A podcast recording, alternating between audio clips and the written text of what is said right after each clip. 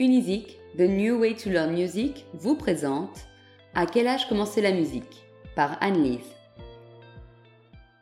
Plus on commence tôt, plus ce sera facile pour l'élève d'assimiler les exercices et les réflexes, a-t-on tendance à se dire. Cela est évidemment vrai, mais il ne faut pas rester aussi strict.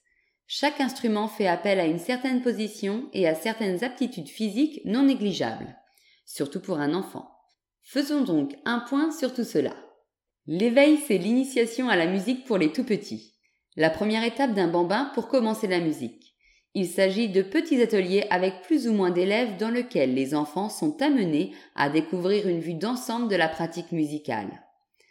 Un travail d'écoute est également effectué afin de forger l'oreille des tout petits et plusieurs instruments sont abordés pour mettre en exergue les affinités naturelles d'un enfant avec tel ou tel répertoire musical ou un instrument en particulier. Si l'élève baigne dans un environnement familial musical, avec certains instruments, il lui sera alors naturel de demander à les pratiquer. C'est en grandissant et en découvrant d'autres instruments que ses souhaits pourront évoluer dans le temps.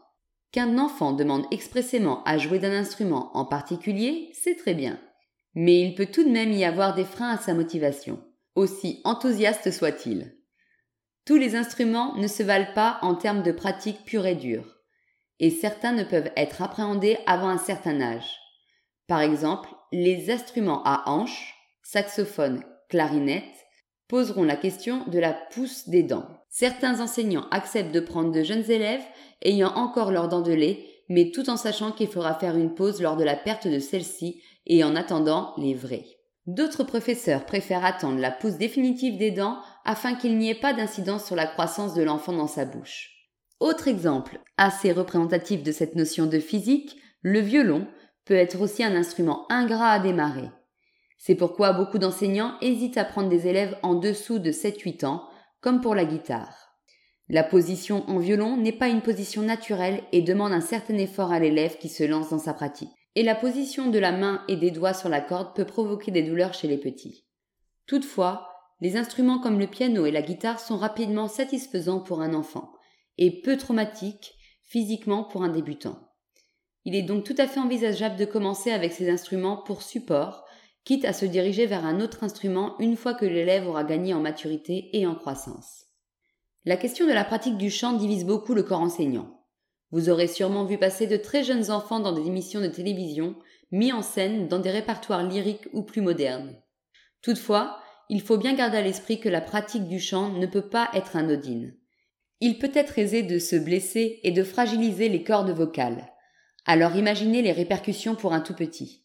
Rien n'empêche de commencer à travailler sur les différentes techniques de respiration afin que l'enfant prenne conscience de son corps et de son appareil respiratoire dans son ensemble. Mais il faut y aller mollo sur la technique. Retenons que la notion de mu existe aussi bien chez les filles que chez les garçons et que cela a son importance dans une pratique telle que le chant, d'autant plus en lyrique. Il est donc en général conseillé d'accompagner l'élève dans son souhait de chanter, tout en respectant sa technique naturelle lorsqu'il est enfant, puis de commencer à entrer un peu plus dans la véritable technique vocale à l'âge de l'adolescence. Si votre bambin vous pourchasse, à la maison, sur le trajet de l'école ou lors d'une balade en forêt pour vous faire part de son envie frénétique de faire de la musique, c'est bon signe. C'est qu'il possède déjà l'enthousiasme et la motivation nécessaires à la pratique d'une discipline musicale. Et c'est aussi l'occasion de lui apporter plein de choses bénéfiques. Coordination des mouvements, capacité de concentration, autodiscipline. La pratique de la musique a énormément de qualités en termes d'apport pour un enfant dans sa vie de tous les jours et dans son évolution. Il faut profiter de sa demande pour mettre cela en place.